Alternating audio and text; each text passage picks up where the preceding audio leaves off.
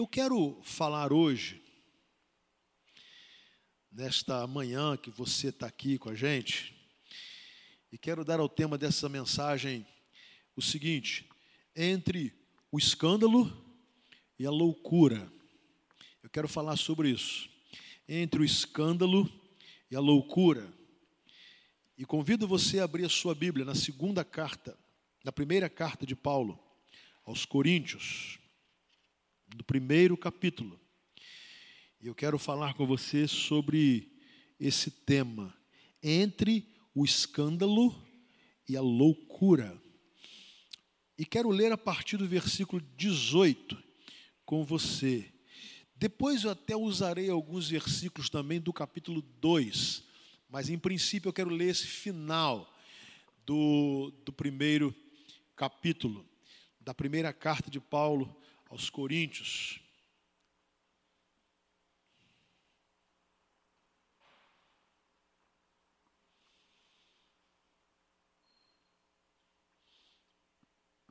Assim diz a palavra do Senhor.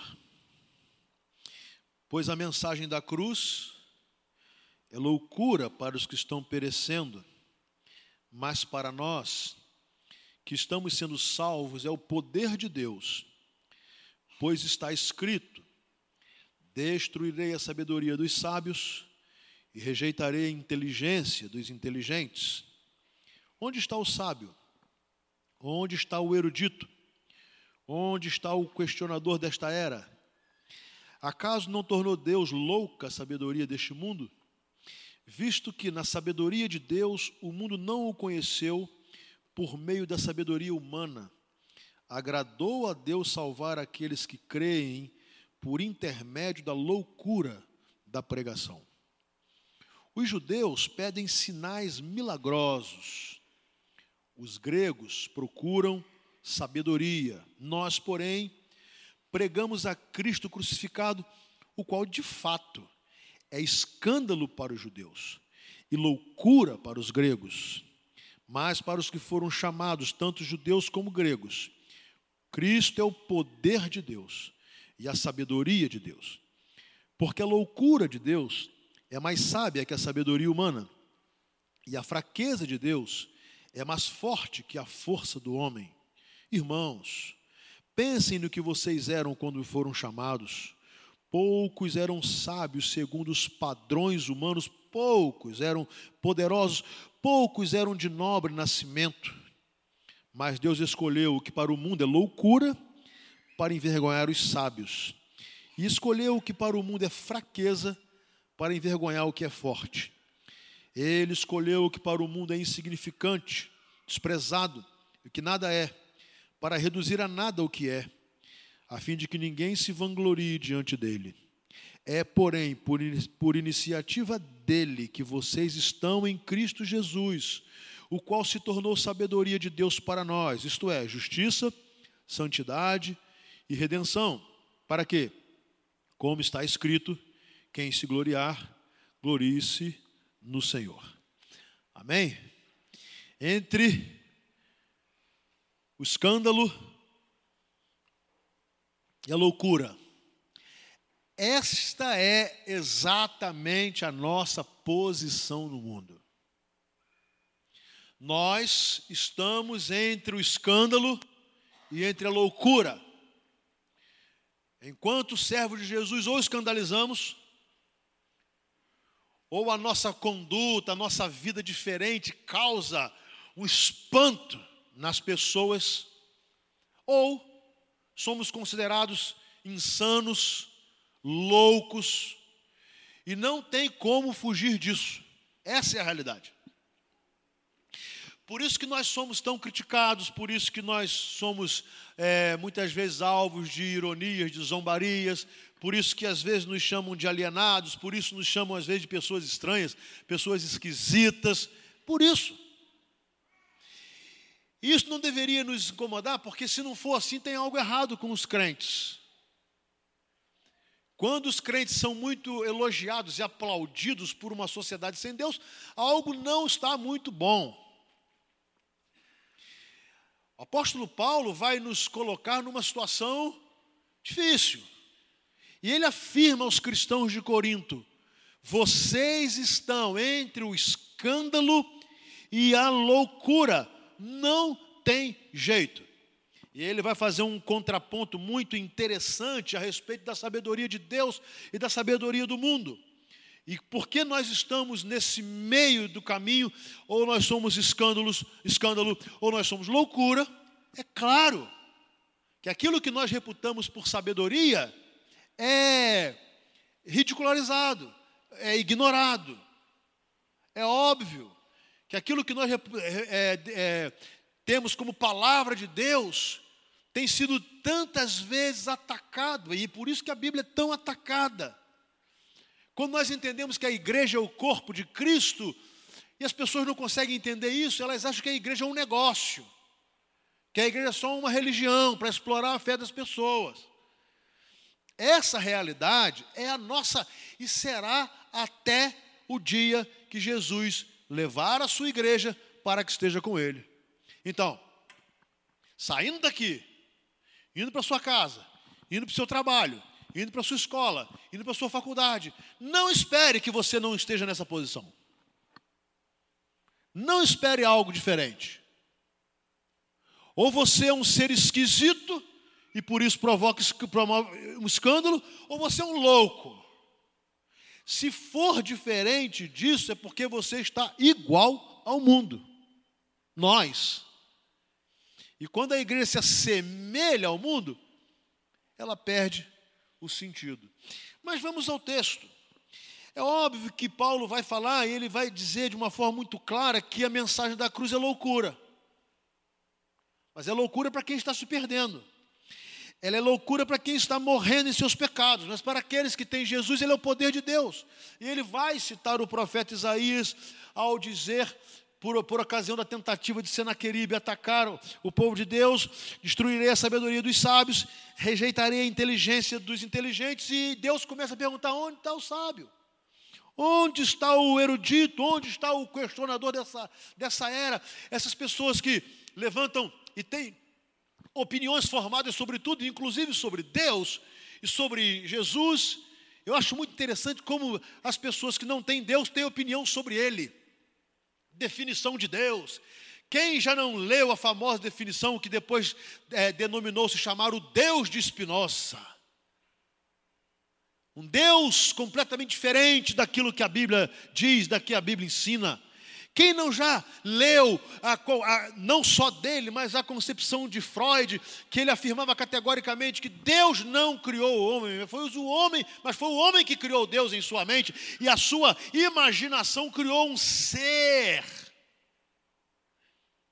É a sabedoria, é a erudição, é a inteligência. E agora, de uma forma muito especial, Paulo está levantando esses questionamentos e, e dados por Deus. Onde está o sábio? Onde está o erudito? Onde está o questionador desta era? Onde eles estão? E ele vai começar então a fazer um contraponto na nossa posição, da nossa posição com a posição dos sábios deste mundo. Por isso, versículo 21 ele diz: Visto que na sabedoria de Deus o mundo não conheceu, por meio da sabedoria humana, agradou a Deus salvar aqueles que creem por meio da loucura da pregação. Ninguém vai ser salvo por aderir à concepção do Deus de Spinoza. Ninguém será salvo por aderir todos os conceitos ideológicos, filosóficos de uma sociedade ou da ciência. Ninguém. Para ser salvo, tem que tornar-se louco. É um negócio meio estranho, mas essa é a verdade. Ou aceitamos isso, ou estamos rejeitando a mensagem de salvação. Agradou a Deus salvar aqueles que creem pela loucura da cruz.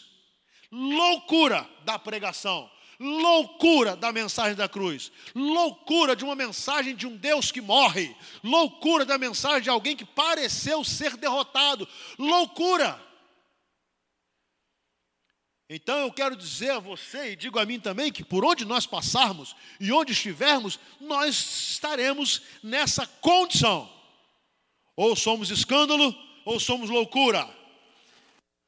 E é por isso que muitas vezes nós somos tentados a não dar um testemunho e não assumirmos a nossa fé. Porque ninguém gosta de ser de escândalo e ninguém gosta de ser considerado louco. Mas é impressionante que Paulo vai explicar por quê. Versículo 22 diz: Os judeus pedem sinais milagrosos, os gregos procuram sabedoria.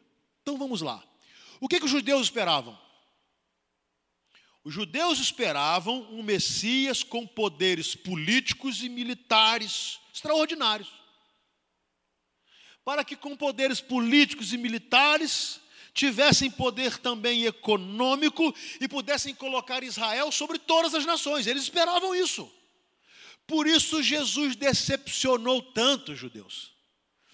Porque enquanto Jesus caminhava na primeira etapa do seu ministério, curando, fazendo milagres, movendo sobrenaturalmente a natureza, ora, se você conhece o ministério de Jesus, você vai ver que nessa primeira etapa do seu ministério, ele sempre é acompanhado por uma multidão, por uma multidão, por uma multidão. Sempre tinha muita gente atrás de Jesus. Os judeus queriam isso criam que agora havia chegado o Messias, porque o Messias com tais poderes iria naturalmente destronar o poder romano que oprimia Israel e mais, estaria colocando o povo de Deus sobre todas as nações.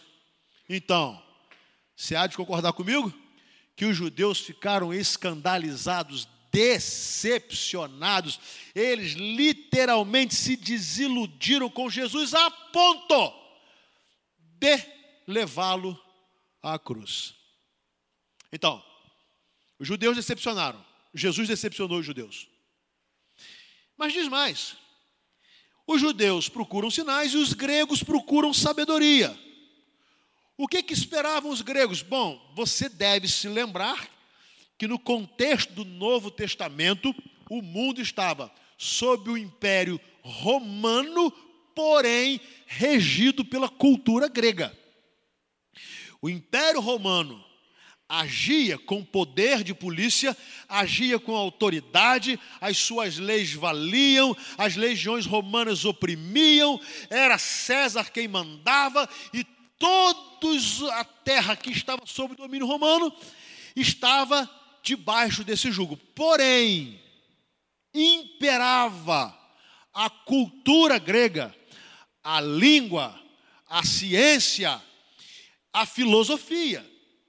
E se você já estudou algumas coisas aí da, da, da mitologia grega, você vai ver que os gregos escarneciam zombavam de qualquer divindade, qualquer uma divindade que não tivesse sabedoria, conhecimento filosófico, poder para salvar, poder para também fazer sinais extraordinários, coisas maravilhosas. E é na filosofia grega que nós vamos encontrar um panteão de deuses que agiam sobre, sobre a água, sobre o fogo, sobre, sobre o mar. E, e de uma certa forma, os gregos, que eram é, intelectuais regidos pela filosofia não admitiam e nunca admitiriam um Messias, um Salvador, que não conseguisse salvar a sua própria vida e terminaria cravado numa cruz. Interessante. Então, Jesus decepcionou os judeus, Jesus decepcionou a mentalidade grega. Então, deixa eu te falar uma coisa: quando você está no meio acadêmico e vê tanta gente falando de Jesus, falando mal de Deus, falando mal da igreja, falando mal da Bíblia, entenda isso. É a filosofia deles, é, é a mentalidade, é a concepção. E é óbvio que eles não vão entender. O problema não é que eles não entendam, o problema é quando você se deixa acovardar por causa dessa mentalidade. Então, Os cristãos estavam vivendo nesse, nesse problema. Os judeus não quiseram saber de Jesus, ele não, ele não é rei, ele não é Messias, ele não é o, o Messias prometido, ele não é quem Isaías profetizou, ele não é, não pode ser. E a filosofia grega dizia assim: não, esse aí não pode ser Deus, porque a divindade é poderosa, a divindade age sempre para vencer. E esse aí morreu. E morreu na cruz.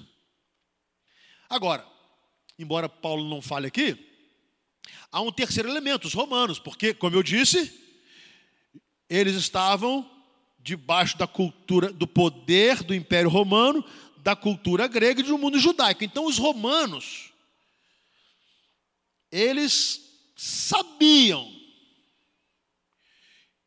que nenhuma pessoa, nenhuma pessoa de boa reputação acabaria numa cruz. Porque a cruz era uma punição romana, não era grega e nem judaica. A morte de cruz era a pena capital que era é, instituída pelo Império Romano segundo as leis romanas. E a lei romana dizia que aquela pena de morte de cruz era para os piores, era para gente irrecuperável, era para gente que não merecia mais viver, e não só não merecia viver, mas merecia morrer de uma forma humilhante. Então, por isso que a crucificação, não só de Jesus, mas toda a crucificação que o Império Romano fazia, se tornava sempre em lugares públicos, à vista de todo mundo, para que todos os súditos olhassem para aquele bandido, para aquele, para aquele canalha, para aquele criminoso e observassem assim: ó, é isso que acontece com gente má, é isso que acontece com gente ruim, é isso que acontece. É lógico, então, os romanos não poderiam aceitar que o Messias, que o Salvador do mundo acabasse numa cruz, meus irmãos. Então, os gregos pediam sinais político e militar de poder. Eles não tiveram isso. Os, os judeus, desculpem. Os gregos queriam filosofar, queriam um Messias filosófico que ensinasse como os filósofos ensinavam na Praça da Ágora, em Atenas, e começasse a conjecturar pelas ruas de Jerusalém todo o saber humano. Jesus não se deu para fazer isso, e nem tornou-se parecido com um dos muitos deuses do panteão grego. Então ele decepcionou. Os romanos sabiam o que era poder e sabiam o que era um rei poderoso, eles não podiam admitir um Salvador que acabasse numa cruz, e por isso Pilatos começou a, a, a arguir Jesus e, e dizer e cham, chamar por Jesus para que ele respondesse, embora não vendo mal nenhum nesse homem, quando os judeus dizem a Pilatos que Jesus havia se intitulado Rei dos Judeus, tentando se igualar a César então a única coisa que restava a esse homem é ser mandado embora. Pilatos tentou livrá-lo, não conseguiu, ele foi para a cruz. Agora eu pergunto a você e a mim: se estas são as visões que as pessoas, os judeus, os gregos e os romanos tiveram de Jesus, que tipo de visão você acha que as pessoas que convivem conosco terá de mim e de você? Não dá, gente. Isso não deveria nos escandalizar. Isso não deveria nos causar vergonha. Não poderia ser diferente. Porque a grande verdade é que os judeus pediam sinais, os gregos queriam sabedoria, os romanos não admitiam alguém que fosse bom acabasse na cruz. E aí Paulo fala assim: Mas nós pregamos Cristo crucificado. A nossa mensagem é completamente contrária, completamente oposta. E ele, aí ele vai explicar, por isso, por isso, nós somos, e essa mensagem é escândalo para os judeus e loucura para os gregos.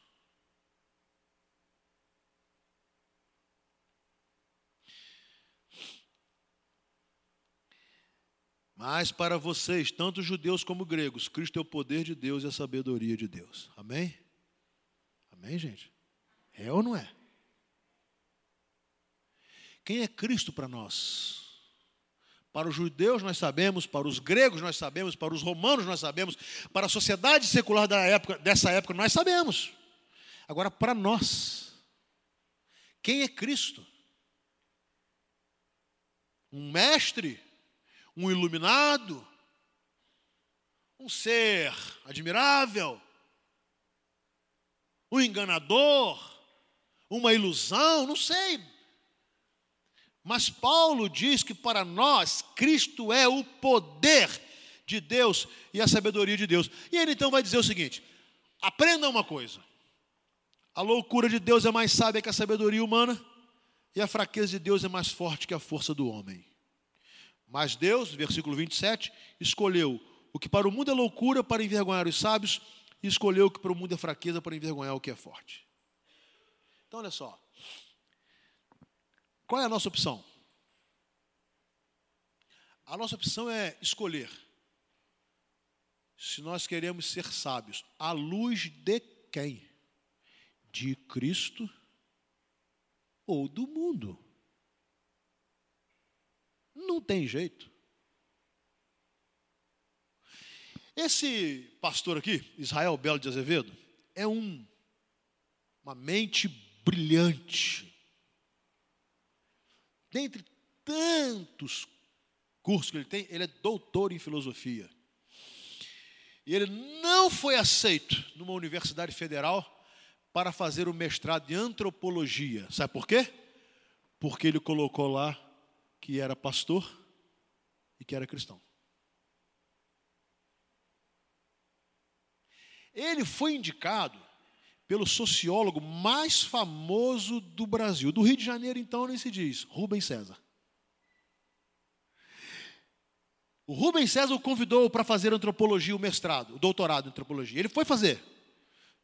Pegou toda a documentação, mas quando a documentação foi analisada pela banca, não, não, não pode. Porque não dá. Sabe qual foi o argumento? Se ele é cristão, ele não vai conseguir nos acompanhar. Difícil encontrar uma mente que consiga acompanhar a mente do pastor Israel Belo de Azevedo. Difícil. Mas olha que coisa linda. E ele me contou isso, eu estava almoçando com ele lá no Congresso dos Pastores, e ele falou assim, rapaz, me contou rindo. Ele me contou rindo por quê? Porque, tipo assim, esses caras são loucos, os sábios somos nós. Esses caras que se acham, né, os donos do saber, esses caras são loucos. E às vezes nós ficamos amedrontados, acuados e achamos que nós somos tolos, nós somos ignorantes. E aí vem todo mundo esbanjando conhecimento e tentando tripudiar sobre o crente. Não entre nessa. Porque a sabedoria de Deus é muito maior, a loucura de Deus é muito maior que a sabedoria do mundo.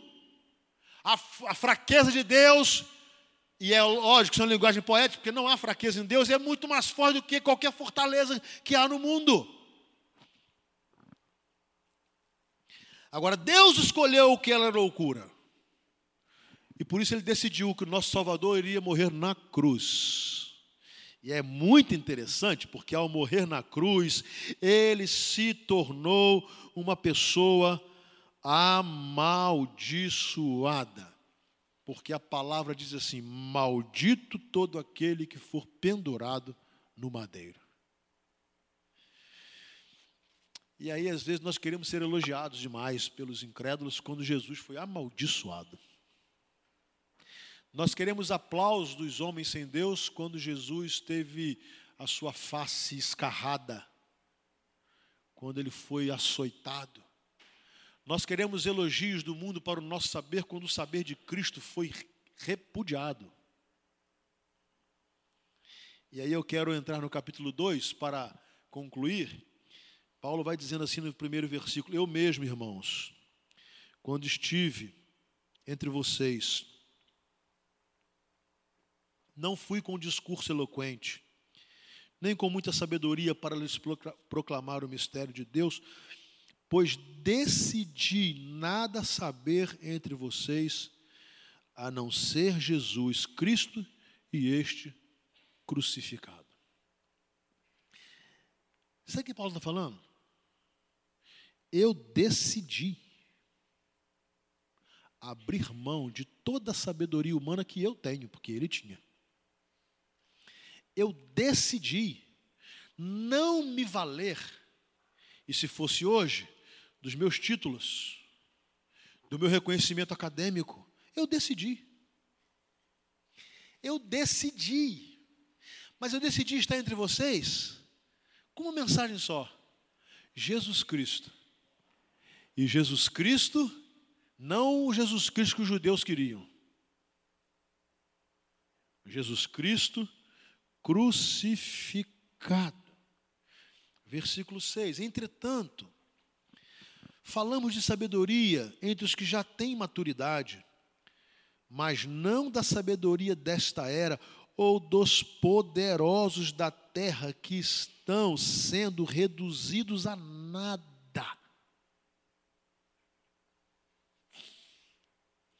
Vocês já se perguntaram por que, que a Organização das Nações Unidas, fundada após a Segunda Guerra Mundial, com hipoteticamente as mentes mais brilhantes e poderosas do mundo, nunca conseguiu cumprir a função para a qual foi fundada? Estabelecer a paz. Não é impressionante? Nunca. Nunca, nem um ano sequer. A ONU conseguiu fazer com que o mundo não tivesse em algum canto, em algum lugar, guerra e guerra cruel. Por quê? Por que, meus irmãos, que a nação que levou o mundo à, à, à maior catástrofe na a guerra, a Segunda Guerra Mundial, era uma nação de sábios, A intelectualidade europeia estava na Alemanha. Por quê? Porque todos os países, e eu repito, todos, sem exceção, que estabeleceram um padrão de que viveriam negando a existência de Deus, não conseguiram produzir para a sociedade bem. Deixa eu falar para vocês uma coisa, eu estava dando a primeira aula aqui dos Dez Mandamentos e explicando que os quatro primeiros mandamentos tratam do nosso relacionamento vertical entre nós e Deus. Os seis últimos tratam do relacionamento oriental entre nós e os homens. Mas a ordem é essa: primeiro me relaciono com Deus, depois me relaciono com os homens. Jesus sabiamente tomou esses dez mandamentos os resumiu em dois: não eliminando os outros, mas condensando, condensando. E ele diz: olha, você deve amar a Deus sobre todas as coisas, com toda a tua força, com o teu entendimento, e ao próximo como a si mesmo. É óbvio que se você ama a Deus sobre todas as coisas, e você ama ao próximo como você mesmo, você cumpre os dez mandamentos. Porque quem faz isso, quem faz isso, não mata, não furta, não adultera, não cobiça, não desonra pai e mãe. Não é óbvio? Mas ao Jesus ser perguntado qual era o maior dos mandamentos, ele fala sobre dois mandamentos. Ele diz assim, o primeiro, amarás o Senhor, teu Deus. E ele fala assim, o segundo, semelhante a este, amarás o teu próximo como você ama você mesmo. E ele, Jesus iguala os dois, mas ainda que ele, que ele coloque semelhança, ele fala assim: primeiro você cumpre um, para depois cumprir o outro. Ou seja, toda a história nos ensina que qualquer sistema de governo que tentou semear igualdade, justiça social, mas não se relacionou com Deus, fracassou. Porque não pode. Porque não tem jeito. Porque começou errado. Porque inverteu a pirâmide, a base da pirâmide. Não tem jeito. Aí você fala assim, mas peraí, mas todos os sistemas que dizem que tem Deus também não conseguiram. Mas não conseguiram porque só tentaram buscar a Deus e não procuraram amar o próximo. É um outro erro. Eu estou começando dizendo o seguinte: qualquer sistema ideológico que começa dizendo que não há Deus Deus não existe, não precisa de Deus, não vai dar certo. Não vai, não tem jeito. Não tem jeito, porque vai abominar tudo que vem de Deus. Não tem jeito, não tem solução. Você pode achar lindo, você pode achar bonito, você pode achar a teoria maravilhosa, e eu também acho, mas não dá certo, porque começa errando no principal, o relacionamento nosso, vertical, entre nós e Deus. E o segundo, semelhante a esse, é o relacionamento oriental, entre nós e os homens. Por isso, Paulo vai falar que ele estava tratando com aqueles que têm maturidade. Mas não da sabedoria desta era, não da sabedoria dos poderosos desta terra, porque eles estão sendo reduzidos a nada. Ao contrário, falamos da sabedoria de Deus. Olha que coisa linda, gente. Está com sua Bíblia aberta? Alguém está cochilando? Está acordado, Joaquim? Que bom, costuma estar dormindo nessa hora. Mas olha só, o versículo 7 vai falar assim, do capítulo 2: Ao contrário, falamos da sabedoria de Deus, do mistério que estava oculto, o qual Deus pré-ordenou antes do princípio das eras para nossa glória. Versículo 8 nenhum dos poderosos desta era entendeu. Pois, se o tivessem entendido, não teriam crucificado o Senhor da glória. Você sabe aquele sentimento que você dá, desculpa a expressão, você é burro, quando um professor metido a saber mais que todo mundo zomba do seu Deus? Tenha pena dele. Ore por ele. Sabe, que você parece que você é um idiota. Você não é. Porque Paulo é claro, nenhum dos poderosos desta era entendeu.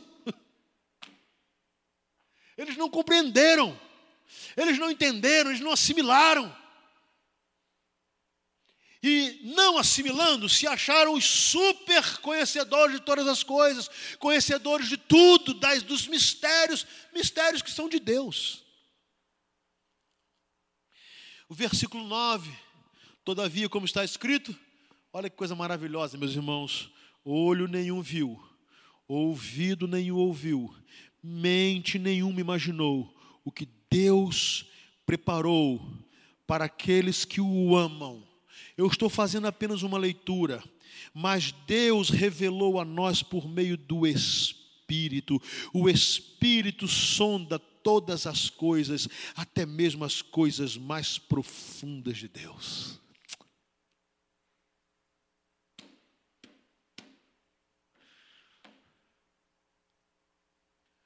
Eu vou ser bem específico. Se Escolhe qualquer mestre que você quiser, vai pensando na sua cabeça aí. Vai, vai, vai pensando na sua cabeça. Vai, vai pensando.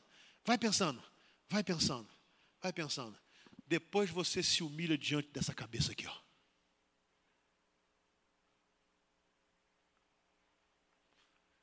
Vai pensando. E quando você se lembrar, entre outras pessoas, da irmã Ruth Rodrigues, Aí você vai entender o que é sabedoria dada pelo Espírito Santo de Deus. Jovens, todos estão aqui, todos, todos, todos, vocês não sabem. Essa mulher tem um ministério de oração por vocês. E ora nominalmente por vocês. Enquanto vocês estão dormindo, ela está orando. Enquanto vocês estão aprontando, ela está orando. Enquanto vocês estão acertando, ela está orando. Enquanto vocês estão escolhendo, ela está orando. Quem que dá sabedoria?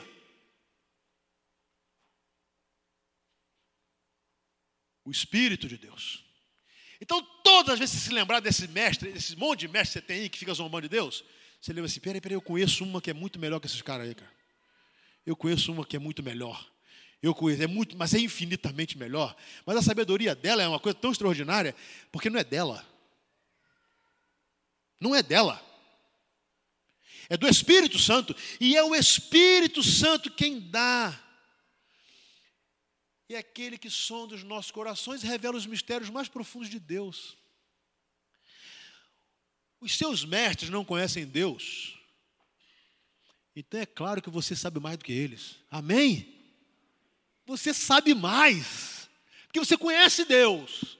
Você sabe mais porque você tem experiência com Deus. Você sabe mais porque o Espírito Santo habita em você. Você sabe mais porque você tem condições de discernir as coisas do Espírito.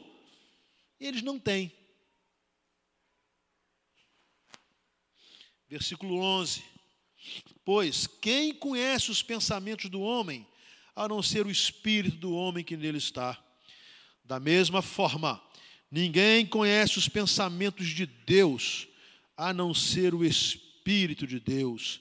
Nós, porém, não recebemos o espírito do mundo, mas o espírito procedente de Deus. Guarde isso. Para que entendamos as coisas que Deus nos tem dado gratuitamente. Você sabe quanto custa para você é, conseguir um doutorado? Hein? você conhecer as coisas de Deus não custa nada, Ele te deu. Para você conhecer muito mais do que um doutor pode conhecer, você não paga, você recebe. É o que a Bíblia diz. Delas também falamos, não com palavras ensinadas pela sabedoria humana, mas com palavras ensinadas pelo Espírito, interpretando verdades espirituais. Olha só, para os que são espirituais. Deixa eu te falar uma coisa. Não perca seu tempo tentando convencer intelectualmente quem não tem o Espírito de Deus. Não perca o seu tempo, porque a arrogância é tamanha que essas pessoas não darão nem atenção a você. Deixa e ore. Muitas delas se converterão a Jesus quebrantadas.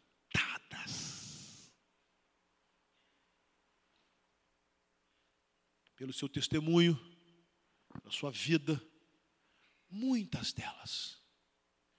Você já reparou onde você está?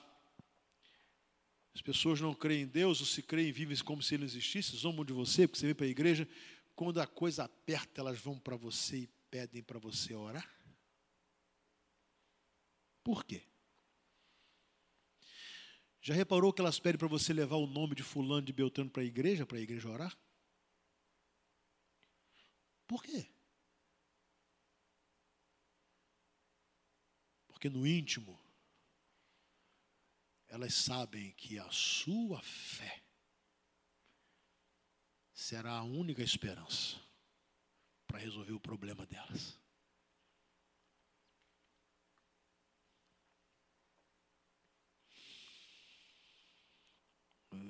Os últimos três versículos, 14 e 16. Guarde bem isso, meu irmão. Entenda, entenda. De discernimento. Quem não tem o Espírito, não aceita as coisas que vêm do Espírito de Deus, pois lhes são loucura. Claro, se nós estamos entre o escândalo e a loucura, quem não tem o Espírito não entende. Ele não tem capacidade para entender. E eu estou falando capacidade mesmo. Mas como é que pode um PHD não ter capacidade? Não tem. Não tem. E não tem, porque ele não tem o Espírito de Deus, que é quem dá a capacidade. Pois lhes são loucura e não é capaz. Olha só, gente. Se você lê isso aqui para um PHD, ele te mata. Você lê para um médico, doutor, ele te mata, porque ele acha que sabe tudo. Mas Paulo está falando que ele não entende. Ele não entende. E veja bem, não tem capacidade de entender porque elas são discernidas espiritualmente. Agora, olha que coisa linda, meus irmãos. Mas quem é espiritual discerne todas as coisas, e ele mesmo por ninguém é discernido, pois quem conheceu a mente do Senhor para que possa instruí-lo? Eu acho engraçado, para não dizer ridículo, as pessoas querendo colocar Deus dentro de uma caixa empacotar Deus e dizer assim: Deus é isso, Deus é aquilo, Deus é assim, Deus é assim. Vou definir Deus, o Deus de Espinosa. Quanta arrogância! Ninguém consegue domar Deus e diminuir Deus para colocar num pacote, seja ele qual for. E por fim, ele diz: Pois quem conheceu a mente do Senhor para que possa instruí-lo, e termina. Olha que coisa linda. Nós, porém, vamos lá? Temos a mente de Cristo. Vamos falar juntos? Nós, porém, temos a mente. Aí eu pergunto a você: o que você quer mais do que isso? O que é mais importante do que isso? Tem alguma coisa que você vai valorizar mais do que isso? Um professor? Um colega? Um sábio? Um filósofo? O que mais? O que você quer mais do que isso? É melhor viver entre o escândalo e a loucura. Porque nós pregamos a Cristo e este crucificado. Escândalo para os judeus, loucura para os gregos. Para nós, sabedoria de Deus. Amém? Vamos nos colocar em pé? E eu queria terminar esse culto cantando mais uma vez. Eu olho para a cruz. Eu olho para a cruz. Eu olho para a cruz.